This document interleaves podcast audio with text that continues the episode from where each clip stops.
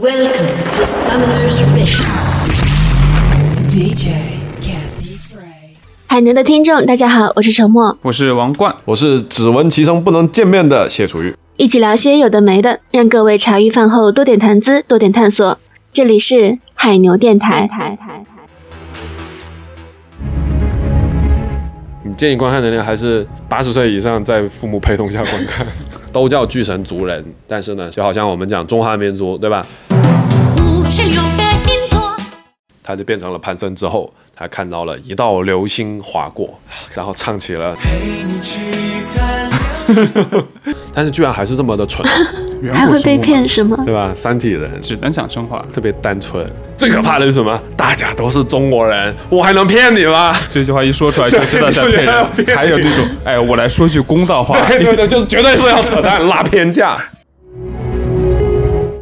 嘿大家好，这里是海牛电台，我是沉默。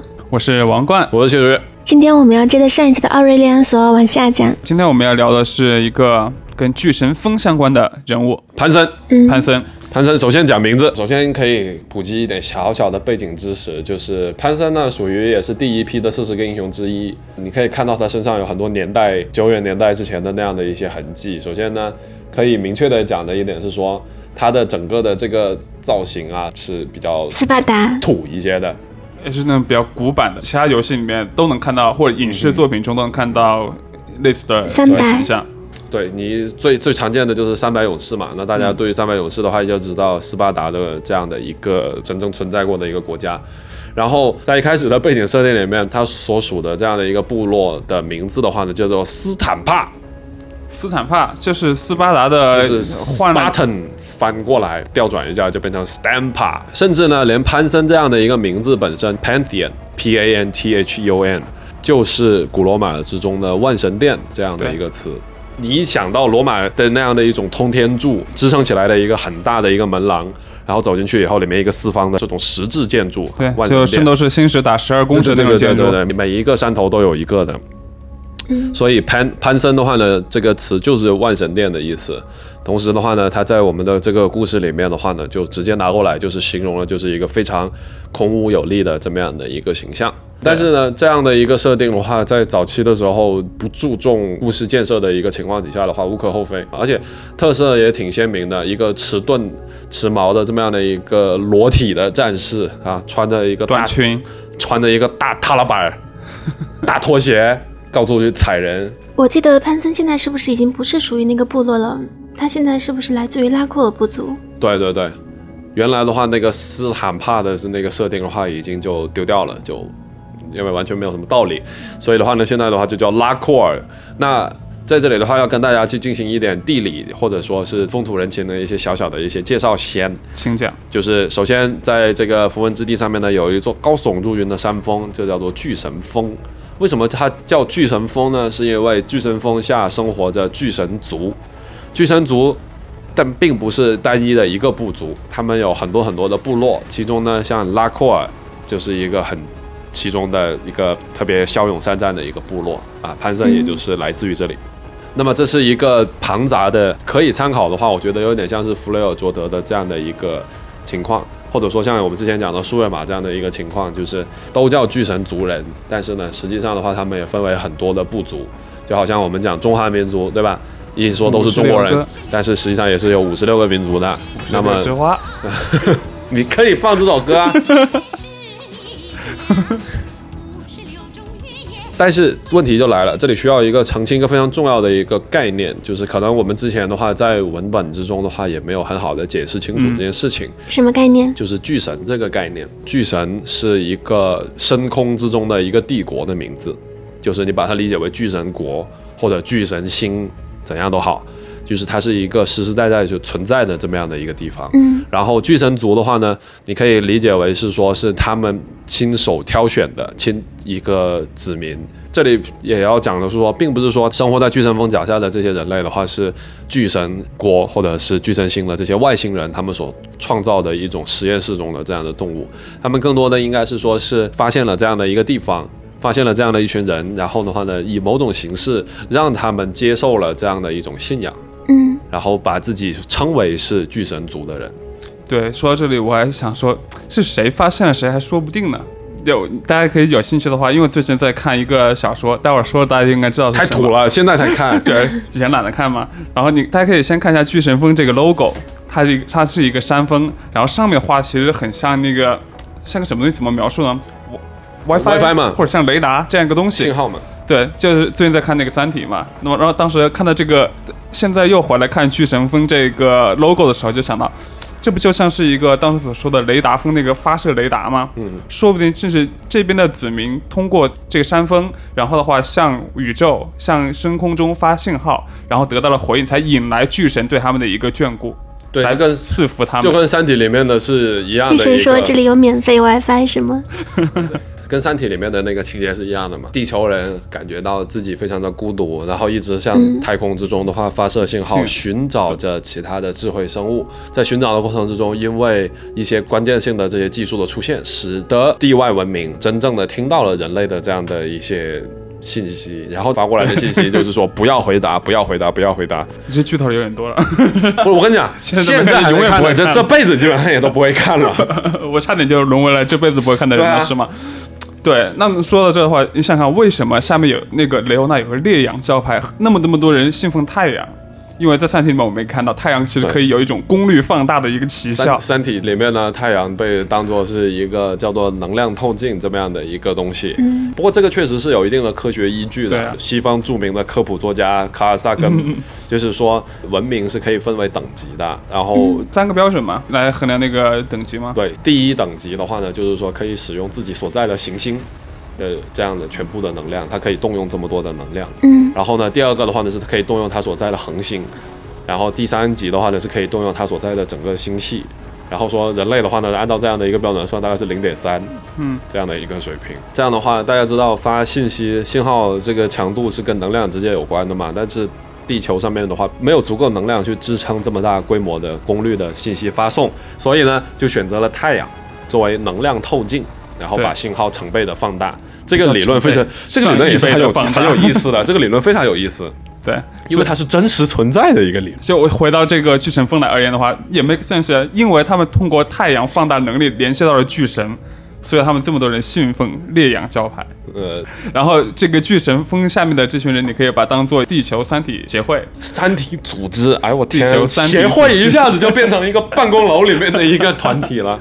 差不多呢，一哎，那跟三体一样，巨神现在是不是也遭受到了某种灾难或者危机？对，那我们上一次的话呢，在讲奥瑞利安索尔的时候呢，就是稍微提及了一下整个的过程，就是说巨神要打仗，我要利用这个飞来飞去的自以为是的这个这个大龙，嗯，然后呢，我就把他骗到了，或者说通过我，因为我知道他很无聊，我知道他喜欢在各种文 各种地方游游荡，对吧？到处放艺技能。就旅游嘛，到处旅游，对，然后他就是想着说，利用他的这个自负傲慢，然后暗中授意巨神族的人对他顶礼膜拜，制造了一顶这样的一个皇冠，然后故意引他现身降临，然后呢称呼他为奥瑞利安索尔，然后并且把这个皇冠献给了他，他一戴上以后，就从此就变成了巨神的这个，对，就变成了巨神的奴役，嗯，叫变成了巨神手中之剑。然后我发现最近不知道为什么，我好像是看了一些什么东西，这个经常听到这样的说法，说让我成为你的剑吧，什么之类啊。在这里可以安利一个漫画，哇塞，巨好看，巨不适合小孩看，大家可以去看一下，真的这个太经典了，《剑锋传奇》太经典，太有经典。建议的观看年龄吗？你建议观看年龄还是八十岁以上，在父母陪同下观看。对，巨好看，真的。这个整个的 《剑锋传奇》的世界观和我们今天要讲的这个巨巨神什么的这种东西，莫名其妙，我觉得都有一种很相似的感觉。那赶紧讲巨神，好，巨神呢就以这个奥瑞利安索尔作为自己的手中之剑，然后征服了很多的地方。文中有一段描写，他一旦想反抗，就会有一颗星星被毁灭。对，这个是等于是他的一个 OK，等于是被绑绑票了呗。就是你这样，你不要动，你动的话我就撕你的票，对吧？嗯，我自己感觉在这个里面的话，你会发现，你说如果是奥瑞利安索尔作为助星者，嗯，星星是他创造的，一颗一颗的，然后那巨神所在的地方肯定也是依托于星球所生存的呀，要么是，要么不是。如果是的话，那么按道理来讲，它是不应该比助行者还拥有更高的一个这样的一个威力。请参见《三体他》。们是不是掌握了第三等级的能力？就是掌握了星系的能力了。啊，哎呀，这样也讲也讲得通。在漫长的奥维利安索尔的漫游的过程之中，这一个文明发展起来，已经逐渐的超过了他自己本身的控制的范围了。嗯这就是造物主之祸，他没有意识到自己创造东西有多么恐怖。对，哎呀，所以这个话题我就特别喜欢。前天看了一个电影的梗概，哎，因为真的太忙了，没有时间看电影，叫做《机械姬》，我看了，叫？别名叫机械表。它里面所讲的就是对于自己所创造的东西的一种完全的失控嘛，对，对吧？然后连接巨人峰这样的一个故事的话，这也很好玩。他们不是说巨神峰是一个圣地，它是不容人类涉足的一个地方，但是不是的，他们是把它当成是一个试炼的场所。再联系到你说上天的神的造物和他们这一个子民之间的关系，在这里又可以安利另外一个故事，叫做巴别塔。是在《创世纪》里面所讲的，就是讲的以前的时候呢，大地上面的人类是很团结、很团结的，然后呢，建立了很多的国度，建立了很多伟大的奇迹，然后呢，这个大地上面已经没有什么东西他们不能够征服了的时候，然后他们就想到了一件事情，要上天去看一下，然后呢，就开始建塔，这个塔就叫巴别塔，世界这么大，就要出出去看一下，对不对？然后这个巴别塔越建越高，越建越高，越建越高。然后到后来的话，上帝耶和华感觉到了不安，因为他不希望人类造访神的宫殿，嗯所以的话呢，就用了一个方法，让他们之间语言变成了不同的语言。谁们之间人们人们以前的时候，人类是只讲一种语言的，但是啊？上帝让他们开始讲不同的语言了。你看，这时候翻译的重要性就体现出来了，对不对？啊，体现您的价值。呃，体现我们这样的翻译的工翻译工作者的价值。但是在那个故事里面的话，人们因为语言不通，然后就导致互相猜忌、互相互相怀疑，使得这个工程就嗯永远的就停工了，就没有办法继续进行下去了。这就是巴别塔的故事。然后其实特别有深意，嗯真的，因为他他这里面透露出来的一个非常洞察人性的一点嘛，就是语言才是人的祖国，语言是建立人信任的东西吗？语言是人的居住之所，这是一个非常厉害的一个论断。尤其是当你玩了这一个呃合金装备之幻痛之后，哎你合金装备这你你这些是安利的是吧？我这些我就狂安利 各种各样的联想。嗯，同学们，这个我们电台的建立起一个新的风格，就是看联想能够联想到什么样的一个程度。我还以为你要安利联想笔记本电脑了。我觉得《核心装备之幻痛》开头第一句话就是说，语言就是我们的真正的祖国，其他土地不是，民族不是，语言才是我们的唯一的祖国。这个其实很好理解的，因为你你在外地外乡的时候碰到一个跟你讲同一种语言，或者是甚至是同一种方言的人的话，你一下子会觉得这个老乡，对啊，老乡见老乡是吧？骗你没商量。最可怕的是什么？大家都是中国人，我还能骗你吗？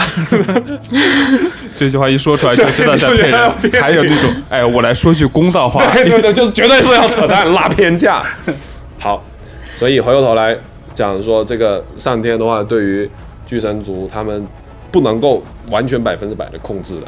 所以在这个过程之中的话，巨神族的自己的人的话呢，也在不断的这样的成长，不断的有一代一代的人去攀爬巨神峰，去寻找所谓的救赎也好，去寻找所谓的试炼也好，反正没通过的都死了。那潘森他是出于怎样的目的来攀爬巨神峰的呃，潘森的话呢，其实是政治意见上面的不同。哦，他是信奉什么的呢？他和曙光女神雷欧娜的整个的处世哲学是不一样的。潘森认为说，在乱世之中，因为经常打仗嘛，乱世之中的话，那主动进攻、对外扩张，这是其实是帝国主义的这样的一种思想。嗯，然后而雷欧娜的话呢，就比较保守一些，就觉得说我们要做的事情的话呢，就是人不犯我，我不犯人，我们要保护好自己的国土。但是呢，潘森觉得说这个问题就是在于是你想保护自己，但是别人不给你机会去保护。你的能力是没有办法照顾的，就是所谓百密必有一疏，被动的防御只永远是一个治标不治本的一个东西。别人来打打你，然后完了以后，你把你守下来了，人家回去休养生息，回来又又又过来打打你，嗯你损失永远是比别人大的，因为你你处在一个被动的一个状态之中。潘森在做这样的主战之前，有一个事件，就是他们在驻守的时候，整个小队都被外族歼灭。对啊，这是最大的一个转折的一个事件嘛，就是在他们的部族的领土之内也会发生这样的一些事情，他们就觉得说你所说的这些防御，整一整天所谓的烈阳教派的武士啊，其实我觉得这里面隐藏了一些信息，就是说，因为你会看到作为一个部落，他们本身自己的话不是一个非常强大的一个国家。也就是说，那我们平时在这讲的强大的是什么？强强大与否评价的是什么呢？并不是军事实力啊，而是评价是生产力嘛。所以，嗯，我不知道为什么，我从潘森的这个衣着破烂的这样的一个情况来看的话，我本能的觉得他是属于比较下层的一个武呃平民子弟。我记得故事里面也是这样写的，就是平民。然后潘森，而且以前是有一个名字的吧？潘森以前叫阿特瑞斯嘛，阿特瑞斯。对，阿特瑞斯，他是一个平民。然后他有个小伙伴叫泰拉斯。对。然后，但是我觉得他这个背后的一个矛盾的话，是体现出来的是，你会发现，我们单纯从衣服上面来看，你会发现潘森的整个的这个装束，基本的战士的标配，对吧？相比之下，雷欧娜的话就全身都是重甲，而且流光溢彩，手金光闪闪，这样的一个东西一定会产生的一点是，首先作为雷欧娜。他是属于烈阳教派的这个武士，包括长老啊什么等等这样的一帮人，首先肯定是不是生产的，那是受人供奉起来的这样的一个武装力量。他们是经常处于一种战争状态吗？也是经常处于战争的状态。然后为什么总是有这么猖獗的各种盗匪啊？那不就是因为还是因为生活所迫嘛？嗯，生活条件艰苦，所以潘森对于雷欧娜的这样的一种主张有意见是非常非常正常的。他会觉得说。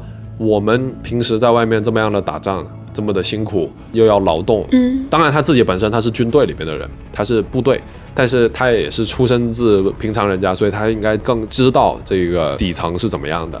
那么他会觉得说，你们高枕无忧，然后呢就一心想的是说龟缩。哎，那说回到潘森的话，他之后变成心灵之后，他会有地位上的变化没有？他变成心灵的话，就是因为他觉得说，我自己一个人带上我的好朋友派拉斯，我们两个人虽然有心杀贼，无力回天，我们两个人是没有办法去肃清周围的这样的一个环境的，所以的话呢，就想要去通过试炼来获得更伟大的力量。对，所以他们。但是他们是有一大群人一起攀登巨神峰的。对，所以这一点，这个细节的话，更加佐证了我这样的一个猜测，就是他不是潘森和雷欧娜之间的矛盾，是两个阶级之间的矛盾。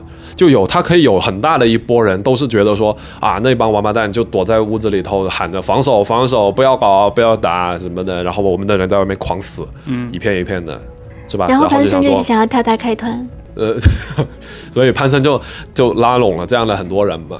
然后一起去攀登，结果全都给他带，全都全都弄死了，对，被他带了一波节奏，对，被他带带死了。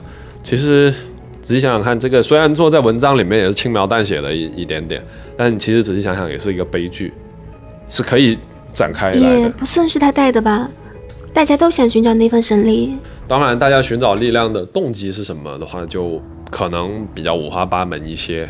但是对于潘森来讲的话，他就是为了获取武力。嗯，我就是要。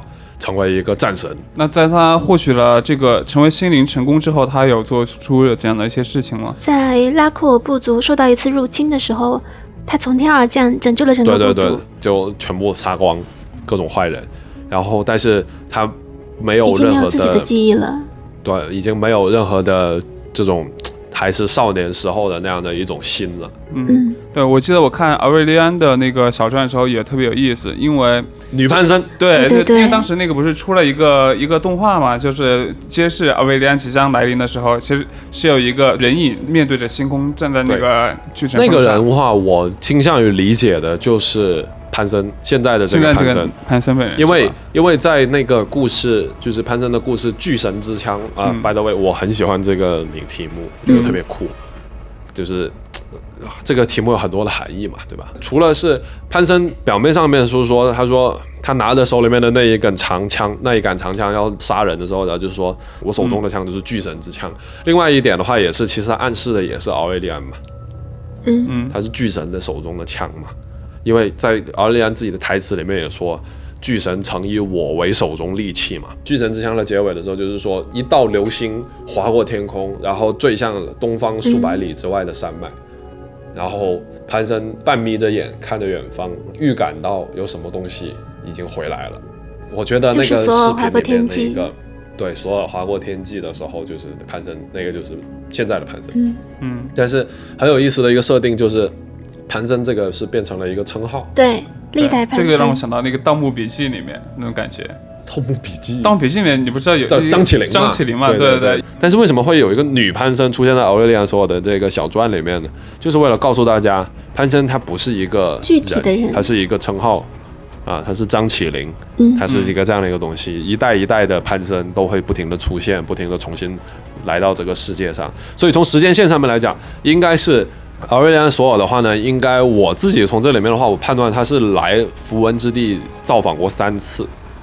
第一次是很久很久以前，当时他还是个自由的生物，然后后来就接受了那一顶皇冠，这是第一次来。第二次是什么时候呢？就是他的小传里面见到了女潘森，嗯，这是第二次。但是那个女潘森是在各种指挥他指挥他，然后就说龙，给我把那个底下的那一个大门给封上。啊，那是打那个虚空的一些生物是吧？对对，虚空生物。然后他就嘣一下子就说好啊，然后咚就那个潘森也一起都打死了。嗯，这里这个概念的补充啊，就是说巨神国之中所存在的那样的一些人，他们在符文之地的这样的一个化身，就叫做心灵。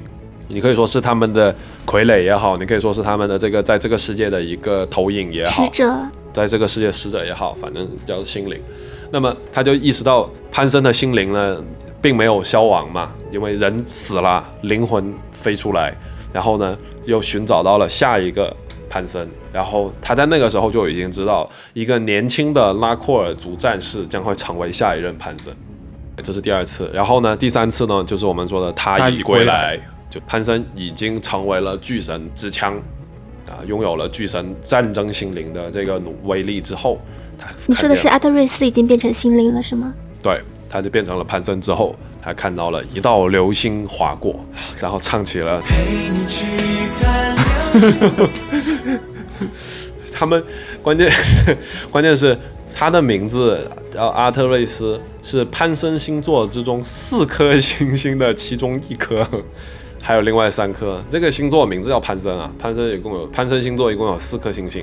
其实我觉得他第二次回来的时候，那个传送门挺有意思的，就是那个传送门不停的爬出虚空生物。对，而且有一个描写，就是说他不是感觉到那个虚空之门的另外一侧存在的某一个他从来没有见过的一个同等强大的，甚至让他有些畏惧、有些恐惧感的这么样的一个位置。然后是奥瑞利安索尔这样的与宇宙同龄、存在了数以亿计的这样的一个存在，但是居然还是这么的蠢。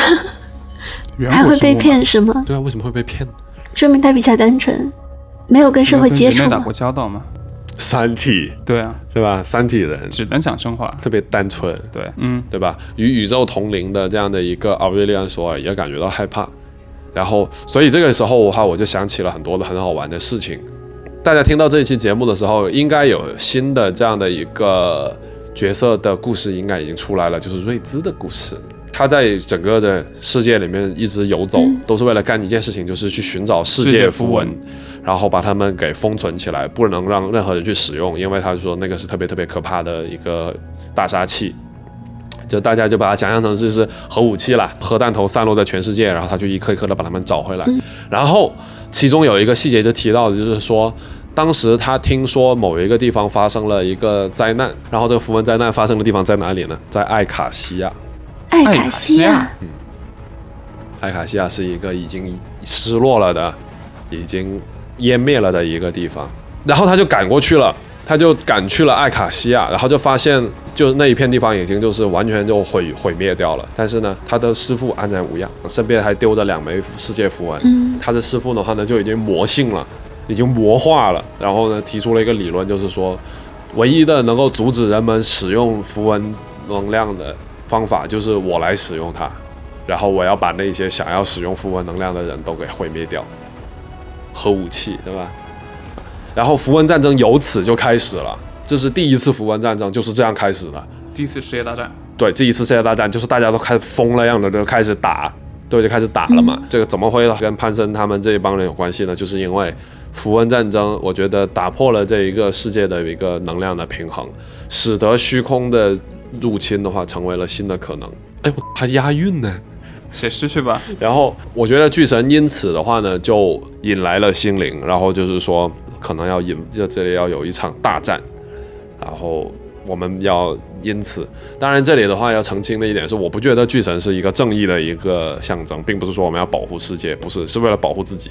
嗯，但是这个事情到底是真是假？因为出现在我们这个游戏里面的虚空生物看起来都好萌啊我，觉得最萌的是那个维克兹大眼嘛，虚空大眼，对对啊。然后我觉得 大嘴 大嘴也很萌啊大啊，嘴也很萌，对，像狗一样。螳螂是不是也是虚空生物？对螳螂，但是我觉得螳螂的这个设定的话特别的崩坏，现在。我觉得还有一个很好玩的一点就是，咱们讲的虚空生物很多都是跟树叶马有关系的。对，因为苏瑞玛就在艾卡西亚边上啊。我记得 WG 之前还讲过的一点就是，斯洛特传送门里出来的生物不会攻击两种生物，啊，是谢说的吗？嗯嗯，一种是从对面兹洛特传送门出来的虚空兽，另一种就是虚空先知的虚灵。虚灵这个也很好玩，翻译，嗯，叫 Voidlings。潘森的故事的话呢，就是大家想要看潘森的故事的话，网站上面都还有。就是巨神峰系列，我们也会把链接放在页面下方。对，大家想看的话也可以去看。因为我有一个习惯，我是喜欢在这样的不同的故事里面去寻找一种相同的或者相似的一种叙事的模式。那我觉得说这个里面的话，你把 潘森的这个看成是一个，比如说美国南北战争时期的一个奴隶，或者说一个自由人带领着一群奴隶想要反抗庄园主的这么样的一个过程，这个我觉得也是很很非常成立的。就是我觉得不要把这些故事的话都单纯的，因为今天我跟王冠也交流到一件事情，就是说这些故事里面的话都是英雄，但是你并感觉不太到他们所处在的这样的一个社会。感觉不到他们生活的那个时代。对，你会发现在慢慢的在变得越来越侧重于去讲这个时代性的故事，比如说之前所讲的血统啊，苏瑞玛的血统这个故事，其实非常的生活，讲述了很多的细节。对当然，这些细节的话，如果能够以画面的形式呈现的话，我相信一定是非常不错的一个东西啊！我自己在看这些故事的时候，都有一种心生向往的感觉。呃，我之前也跟其他人也交流过，我自己是觉得话，巨神峰的故事的话，普遍来讲的话，比比较较没没有人人味。整个故事的蓝本很多的话也是参考的，就是古希腊时期啊，或者是古罗马时期的这样的一些呃传说等等的这样的，因为他讲的也是人变成神这样的一个过程嘛，所以的话呢，我自己不太能够感觉得到他们心思细腻的变化，就很明显，你把雷欧娜的故事或者说潘森的故事，你去和厄运小姐的故事去相比较的话，你就感觉到差别很大就。感觉角度也比较单一，他就只从这几个英雄本身。所以我在这里做的一些东西的话，就是做的一些工作的话，就是希望提醒一下，就是说大家不要把它单纯的就是看成是几个人之间的关系。我觉得他们是代表的是社会之中这样的一个不同的阶级、不同的群体之间的一些不同的看法。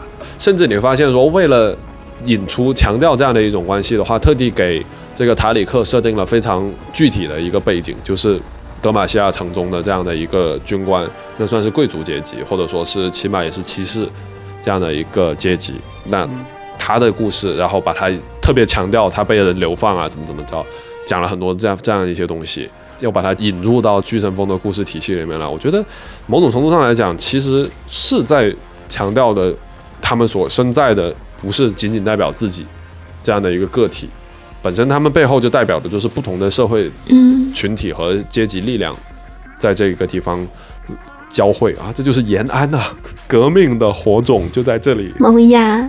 那由于篇幅限制，还有很多巨神峰的其他内容，曙光、皎月、塔里克啊这些的，我们会在未来的节目里面和大家分享。那今天就是这样，我是沉默，我是王冠，我是月月，我们下次见，好拜。拜拜再见。